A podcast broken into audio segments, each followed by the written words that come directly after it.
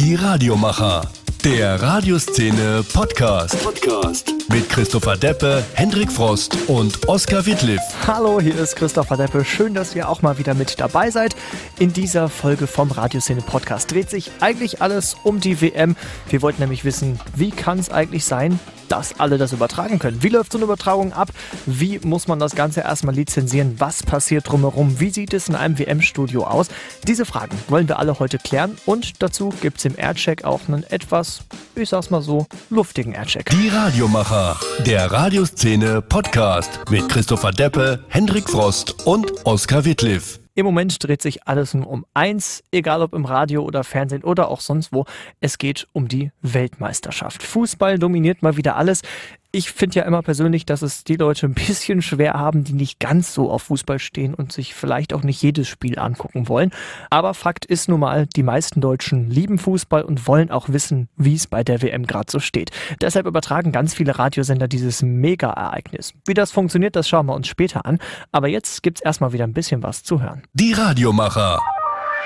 Aircheck. Wir kriegen bei der Radioszene ja wirklich jeden Tag so unglaublich viele Pressemitteilungen von ganz vielen Stationen aus Deutschland, Österreich und der Schweiz. Manche spannend, manche vielleicht auch auf den ersten Blick zumindest nicht ganz so spannend, aber diese eine aus Stuttgart, die hatte es wirklich in sich. Morgenmoderatorin Hanna Krause hat einfach mal so eine Nachmittagssendung aus dem Freifallturm raus moderiert und das hörte sich so an. Immer schnell und kompetent auf den Punkt informiert. Die neue 1077. Auch auf deinem Smartphone mit der App von die neue 1077 für iOS und Android. Und für das Wetter für die Region Stuttgart geht's wieder direkt zu Hanna Krause, live auf dem Stuttgarter Frühlingsfest im Freefall Tower. Hallöchen Zeitler, ich glaube, ich bin heute die Beste, die das Wetter von hier oben machen kann, weil ich sehe ja, dass zumindest so ein bisschen die Sonne hier immer wieder rausplinzelt. 17 Grad haben wir gerade aktuell, aber die Wolken kann ich euch sagen von hier oben, die werden sich heute nicht mehr komplett verziehen. Morgen leider auch nicht, aber dafür wird es morgen ein bisschen wärmer. Ja, bis zu 22 Grad geht es dann hoch. Und bei mir ging es gerade runter, wie man eventuell gehört hat. Aber freut euch schon mal aufs Wochenende, weil da kommt dann der Frühsommer ganz bestimmt zurück. Und sie hat es auch überstanden. Hanna, wie seid ihr bei der 977 auf diese doch etwas skurrile Idee gekommen? Als Stuttgarter Sender war es klar, dass wir was zum Frühlingsfest machen wollen. Und ich bin ein Stuttgarter Mädchen, deswegen bin ich auch privat ständig immer auf dem Vasen, wenn Frühlingsfest oder eben äh, der Hauptvasen ist. Und dann habe ich eben erzählt davon, dass ich am Wochenende war, Freefall Tower gefahren bin und dass mir das nichts ausmacht, weil es wirklich so ist, dass es mir nichts ausmacht, sonst hätte ich meinen Mund wahrscheinlich auch nicht so weit aufgerissen. Und dann kam es eben zu der Idee, naja, dann muss es natürlich auch beweisen. Wenn du schon sagst, du kannst da stundenlang drin fahren, dann wollen wir das auch sehen. Und so kam es dann zur Aktion.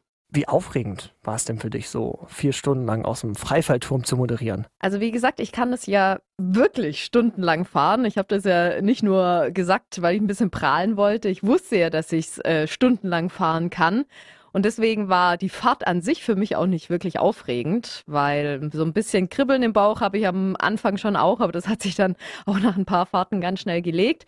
Das wirklich Aufregende daran war, dass mich ja viele Hörer besucht haben, beziehungsweise das über Facebook begleitet haben und die Gespräche beziehungsweise zu erleben, was manche Hörer auf sich genommen haben, weil die tatsächlich Angst hatten, mit mir da zu fahren, aber es trotzdem getan haben, das war für mich dann das Aufregende. Wow, Respekt. Also das hätte ich wahrscheinlich eher nicht so ganz gemacht. Äh, wie haben die Hörer darauf reagiert, auf die Aktion? Die Reaktionen der Hörer, die waren sehr, sehr überraschend, weil ich habe es ja schon gesagt, es sind wirklich total viele gekommen. Nur weil ich gesagt habe, kommt doch mal vorbei und fahrt eine Runde mit mir mit. Neben mir ist immer ein Platz frei. Und auch über das Facebook Live-Video haben viele mit mir gesprochen bzw. darauf reagiert. Und es war wirklich lustig, weil sich viele nicht vorstellen konnten, dass ich da wirklich stundenlang hoch und runter fahre. Dann habe ich ihnen das Gegenteil bewiesen und das fanden sie, glaube ich, dann ganz cool, weil als Stuttgarter, beziehungsweise hier aus der Region Stuttgart, kennt jeder einen Vasen, Freefall Tower und kann sich das auch jeder irgendwie so ein bisschen vorstellen. Das ist natürlich jetzt nur schwer zu toppen. Äh, trotzdem, was steht als nächstes an bei euch? Wenn es nach dem Erik geht, vom Freefall Tower, der mich da hoch und runter gefahren hat, dann kommen wir schon im Herbst zum Hauptvasen wieder. Da ist er nämlich nicht mit dem Freefall Tower da, sondern mit Hangover heißt es, glaub. Ist noch höher und dann kippt man auch noch nach vorne und so weiter. Also ich glaube, das wird es tatsächlich nicht, weil es wäre ja dann doch so ähnlich wie die Freefall Tower Geschichte. Aber wir sind schon an was anderem dran wo ich dann äh, dieses Mal vielleicht auch tatsächlich an meine Grenzen kommen werde. Sagt Hanna Krause, Morgenmoderatorin von der neuen 1077 aus Stuttgart, die vier Stunden lang in einem Freifallturm moderiert hat. Danke, Hanna. Die Radiomacher. Thema. Wie auch sonst überall natürlich die Fußball-WM 2018 in Russland. Und da haben wir uns dieses Mal gefragt, wie läuft das eigentlich ab? So viele Sender übertragen das Ganze. Was steckt dahinter? Wie viel Aufwand ist das Ganze von der Lizenzierung bis zur Ausstrahlung? Und da haben wir uns mal den privaten Bereich angeguckt dieses Mal. Wie schaffen es die ganzen Privatradios rund um das RTL Radiocenter in Berlin, Radio NRW, FFH, Antenne Bayern und so weiter? Wie schaffen die es, dass sie alle Spiele übertragen dürfen und es jetzt auch können. Dazu habe ich mit Stefan Schmitter, dem Geschäftsführer vom Radiocenter Berlin, gesprochen. Herr Schmitter, wie früh muss man sich tatsächlich darum kümmern, dass man eine Lizenz von der FIFA kriegt? Ja, da brauchen Sie dann fast immer ein Jahr Vorlauf mit der FIFA. Das kennen wir ja schon seit 2006. Ähm, die Schwierigkeit ist, dass man sich eigentlich immer mit einem anderen Rechteverwalter bei der FIFA auseinandersetzen muss. Es war ja mal die Infront mittlerweile, macht es die FIFA wieder selber. Und natürlich sind wir jetzt am Ende nicht diejenigen, die mit den Millionen oder Milliardenbeträgen wie die amerikanischen Konzerne um die Ecke kommen. Deswegen geht es vor allem um Verhandlungen und es geht darum, dass man nicht vergessen wird im großen Pool der Rechteinhaber. Und deswegen müssen sie sehr, sehr früh beginnen und in vielen, vielen kleinen Schritten mit der FIFA zu einem Ergebnis kommen. Wann stand dann fest, dass es äh, soweit ist, dass diese ganzen Sender sind jetzt nicht nur äh, für, für den RTL Radiocenter, sondern wirklich für ja quasi fast ganz Deutschland im Privatradiobereich zuständig? Wie, wann, wann steht sowas dann letztendlich fest? Wir können uns da fast schon darauf einstellen, irgendwo im Februar, dass man sich grundsätzlich einig ist. Und dann kommt noch ein riesiger Vertragswust, muss man sagen, weil die FIFA halt äh, ganz klare Vertragsregularien äh, hat und diese Verträge ändern sich auch alle vier Jahre in Details und in ähm, Überprüfungsszenarien der Übertragung etc. pp, sodass die von beiden Seiten intensiv gecheckt werden. Also von unserer Seite, was die FIFA schickt und die Vorschläge, die wir in einer anderen Richtung machen, checkt dann die FIFA wieder gegen. Und wir können eigentlich immer sehr verlässlich in den letzten Jahren sagen, dass wir irgendwann Anfang Mai bei einem vertraglich festgelegten Ergebnis sind. Das klingt alles echt äh, mega aufwendig und vor allem richtig lange. Deshalb ist es ja gerade gut, dass sich äh, das Radiocenter Berlin darum kümmert. Weil ich glaube, gerade so als kleiner Sender könnte man das gar nicht wuppen, so eine Verhandlung überhaupt zu führen. Jetzt hat sich das mittlerweile ja auch schon rumgesprochen. Ist es so, dass äh, viele Sender auf äh, RTL zukommen und sagen, ja Mensch, wir wollen auch mit dabei sein? Wir haben stehendes Gerüst aus Antenne Bayern, FFH, Radio Hamburg, Berlin und NRW. Damit ist sozusagen von Nord nach Süd, von West nach Ost eine Achse abgedeckt. Wir sprechen dann natürlich unsere Sender an, aber sind total offen für jeden, der, der dazukommt. Aber dadurch, dass eben schon der Grundstock steht und damit äh, die großen Bundesländer besetzt sind, gehen wir jetzt gar nicht mehr proaktiv auf, auf kleinere Sender und so weiter zu. Jetzt hat man ja vor allem bei den Fernsehübertragungsrechten, hört man ja immer wieder, dass es immer schwieriger wird, immer teurer, immer aufwendiger, immer mehr wie so ein Knebelvertrag quasi. Ist das auf dem Radiobereich äh, auch übertragbar? Nein, man muss wirklich sagen, wir haben äußerst faire Verhandlungen mit der FIFA geführt. Das liegt vielleicht auch daran, dass es ja darum nicht exklusive Rechte geht. Ja, wir verhandeln ja ein Paket was ja sozusagen für jeden Audioanbieter in Deutschland auch verhandelbar ist. Für die UKW-Abdeckung und äh, die ARD und das ZDF kaufen das rechte Paket fürs Radio ja gleichzeitig mit dem Fernsehpaket ein. Deswegen glaube ich, ist die Verhandlung bei nicht exklusiven Rechten durchaus ähm, einfacher. Und die FIFA kennt uns mittlerweile als sehr fairen und verlässlichen Partner, also auch was die Übertragungsqualität betrifft. Das machen die Kollegen von Radio NRW hervorragend. Das heißt, wir bieten da einfach auch ähm, glaube ich, eine sehr gute, der FIFA entsprechende Qualität an. Wir halten uns jedes Mal an die Regeln, das heißt auch im Nachgang äh, gibt es selten Diskussionsbedarf oder auch während der WM, ob jetzt irgendein Recht verletzt wurde oder irgendeine Nennung vielleicht falsch war. Und von daher funktioniert es sehr, sehr gut und wir besprechen es immer sehr offen und kommen zu einem guten Ergebnis. Das zugegeben nicht ganz günstig ist, ähm, aber sich in den letzten Jahren oder ja, jetzt machen wir es ja schon über zehn Jahre, sich immer in einem gewissen Korridor bewegt hat. Also da gab es jetzt keine Preissteigerungen, die uns Jahr für Jahr oder alle vier Jahre irgendwie aus dem Stuhl gehoben haben. Jetzt haben wir schon so ein bisschen anklingen lassen, wie so eine Übertragung abläuft. Die wird für die Privatradios von Radio NRW gemanagt. Die sitzen in Oberhausen und haben dann ein eigenes WM-Studio eingerichtet.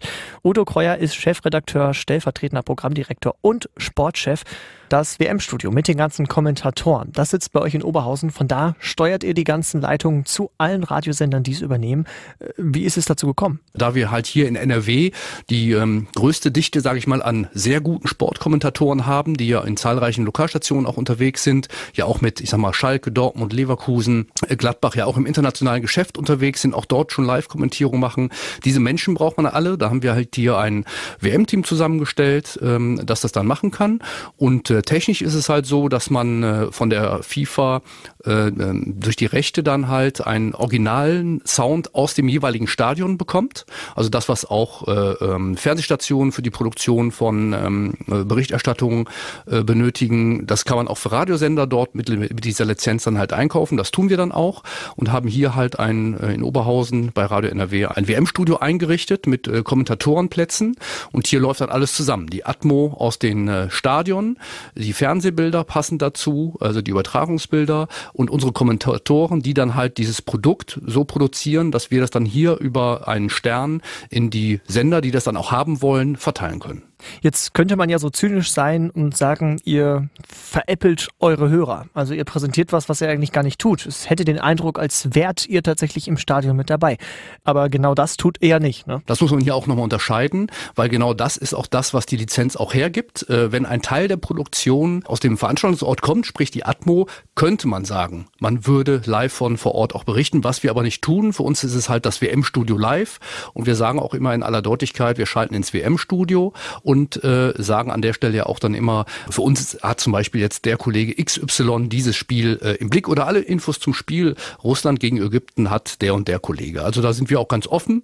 Äh, auch Sky hat ja die Kommentatoren für die Konferenzschaltung nicht in den Stadien sitzen, sondern auch in einem Raum in München. Auch Amazon macht das mittlerweile so, weil erstens die Produktionskosten sonst ähm, unheimlich in die Höhe schnellen würden und zweitens auch das ist das, was die FIFA dann sagt, wenn alle Berichterstatter im Stadion sitzen wollten, die weltweit über dieses jeweilige Spiel berichten, wären die Stadien halt voll. Es gibt nur einen begrenzten Platz für Menschen, die dann auch vor Ort sind. Und wir sind halt, äh, gehören halt zu den Berichterstattern, die da eine Teillösung haben, sprich Atmosphäre und Stimmung und Sound aus dem Stadion, gepaart mit den kompetenten äh, Kommentatoren dann in einem WM-Studio. Und die sind ja auch ähm, im NRW-Lokalfunk keine Unbekannten. Wenn man mal anfängt, äh, der Uli Zwetz von Radio Bielefeld, ja auch bekannt schon durch seine Radiokommentierungen, äh, alles was mit Arminia zusammenhängt. Äh, dann der Konstantin Klostermann, der äh, Fußball für den im Kölner Bereich dann halt auch macht. Dann äh, Ralf Bosse, der im Kreis Warendorf ja viel unterwegs ist, mittlerweile auch äh, im Amazon-Team ist. Das gleiche gilt halt auch für Marco Röhling. Wir haben dann noch den äh, Nico Hartmann, den man aus Leverkusen auch kennt. Wir haben Rolf Lange, der ähm, in früheren Jahren vor allen Dingen für REL viel im Süden kommentiert hat, äh, äh, aus der Gegend halt von dort kommt. Tommy Becker, der für Gladbach dann unterwegs war, also die all die großen Ereignisse, auch Otto Krause und letztendlich dann halt auch noch Olli Müller, den wir seit 2010 sozusagen als Spezialisten aufgebaut haben für die deutsche Nationalmannschaft. Ein Kollege, der auch für die Welt schreibt, aber halt auch viel für äh, Dortmund kommentiert hat. Und der ist halt unser Kollege, der halt die 90 Minuten in voller Länge dann auch überträgt trägt. Das äh, war damals eine große Frage für uns. Äh, trägt sich das noch im Privatradio? Braucht das jemand? Ähm, ist das überhaupt zu leisten? Äh, schafft das noch jemand? Und ähm, ein Erlebnis war dann ähm, bei der WM 2006, wo wir dann natürlich auch noch in allen Stadien waren, haben uns dann über einen brasilianischen Kollegen gewundert, der schon anderthalb Stunden vor dem Spiel die ganze Zeit vor uns am Erzählen war. Und nachdem wir das Spiel dann abgepfiffen war, haben wir mit ihm gesprochen und tatsächlich, die beginnen in Brasilien ihre Live-Übertragung anderthalb Stunden vor dem Spiel um dann über das Spiel auch nochmal anderthalb Stunden zu berichten. Also lange reden kann man anscheinend und daran haben wir uns orientiert und haben das halt in ein, sag mal, ein qualitativ hochwertiges Produkt äh, umgewandelt und kommentieren hier halt die Deutschlandspiele dann jetzt auch schon fast traditionell seit äh, diesen Jahren dann halt auch immer in voller Länge. Bei allen regulären Spielen haben die Sender ja die Möglichkeit, sich immer wieder live draufzuschalten. Stichwort Punktübernahme. Wie läuft das im WM-Studio ab? Wir produzieren hier äh, im WM-Studio immer ab der vollen Stunde im 5-Minuten-Rhythmus eine Minute bis eine Minute 30 lange Einblendungen. Und äh, jeder Sender, der an die, unserem Konsortium beteiligt ist, kann sich halt überlegen, ob er zum Beispiel dann eine Schalte um 10 nach macht und um 20 nach und um 20 vor wieder. Oder wir für den NRW Lokalfunk haben entschieden, aufgrund unserer Sendeuhren und Sendestrukturen, dass wir das immer um Viertel nach und Viertel vor machen und bei besonderen Ereignissen auch noch zusätzliche Schalten haben oder bei besonderen Ereignissen äh, wie Tor, Elfmeter etc. Äh, die Dinge auch nochmal als Audioelement halt nachliefern. Also so funktioniert das Ganze und jeder Sender kann für sich aufgrund seiner Sendestruktur dann überlegen, wo er am sinnvollsten in unsere dann laufenden Live-Reportagen reingeht. Und das ist dann in der Tat die Punktübernahme. Das heißt, jeder Moderator muss dann halt mit all den Dingen, den er seinen Hörern erzählt, jeweils um fünf nach, um zehn nach, zwanzig nach, Viertel nach oder so fertig werden, um dann die Leitung scharf zu machen und dann live in die Reportage zu gehen. Könnt ihr sagen, wie viele Sender sich wann dazuschalten? Also was sind so die beliebtesten Zeitpunkte? Die meisten Sender werden wahrscheinlich ähm, um zehn nach, Viertel nach, um zwanzig nach auf der gegenseitigen äh, Seite dann um zwanzig vor Viertel vor zehn vor drauf gehen. Wir haben aber auch einige Stationen, die gezielt damit auch live in ihre Nachricht gehen. Antenne Bayern zum Beispiel ist ja um halb immer nochmal mit kurzen Nachrichten unterwegs. Dann nehmen die diese Live-Schalten dann halt auch mit. Ähm, also es gibt unterschiedliche Arten, auch dann auch nochmal abhängig davon, welche Uhrzeiten äh, gerade äh, dran sind. Am Nachmittag ist sicherlich das Format noch etwas enger gestrickt. Am Abend bei den Spielen ab 20 Uhr hat man, glaube ich, keine Probleme, noch öfter drauf zu schalten. Wir wissen ja aus der MA ja die Zahlen, sowas insgesamt im Hörermarkt dann halt auch genutzt wird. Und man kann sagen, dass wir hier mit diesem Format, mit diesem Produkt im Schnitt ja dann, äh, dadurch, dass wir bundesweit agieren mit dem Thema, vier Millionen in der Gesamthörerschaft haben, äh, bundesweit gesehen und in der Zielgruppe etwas mehr als zwei Millionen. Also das sind ja die Durchschnittswerte, die sich aus der MA ergeben. Und wenn man sich die Sender anschaut, ähm, die da mitmachen bei uns, dann kommt man halt auf diese Zahlen. Das ist schon echt eine Menge. Natürlich wollen wir es nicht unterschlagen. Auf der anderen Seite auch die öffentlich-rechtlichen übertragen natürlich alle Spiele live. Noch mehr rund um die WM und vor allem, was Radiosender alles tun, gibt es natürlich wie immer im Netz auf radioszene.de. Da haben wir zum Beispiel auch aufgelistet, welche WM-Songs es dieses Jahr alles gibt. Ist ja immer wieder ein Riesenthema, wer da wieder einen raushaut. Auch dieses Jahr waren die Sender gefühlt kreativer denn je. Die ganzen Songs könnt ihr euch im Netz anhören. Und zu dieser Podcast-Folge gibt es natürlich auch noch viel mehr Infos und natürlich auch Fotos. Die die Radiomacher. Der Radioszene Podcast. Schön, dass ihr mit dabei wart. Ich bin Christopher Deppe, sage Tschüss, bis zum nächsten Mal. Dann geht's um die Lokalrundfunktage. Auch da werde ich für euch am Start sein. Bis dahin, macht's gut und schreibt uns gerne, was euch gefallen hat oder auch nicht gefallen hat. Über Facebook oder Twitter oder auch Instagram. Also denn, Tschüss, wir hören uns. Die Radiomacher. Der Radioszene Podcast mit Christopher Deppe, Hendrik Frost und Oskar Wittliff.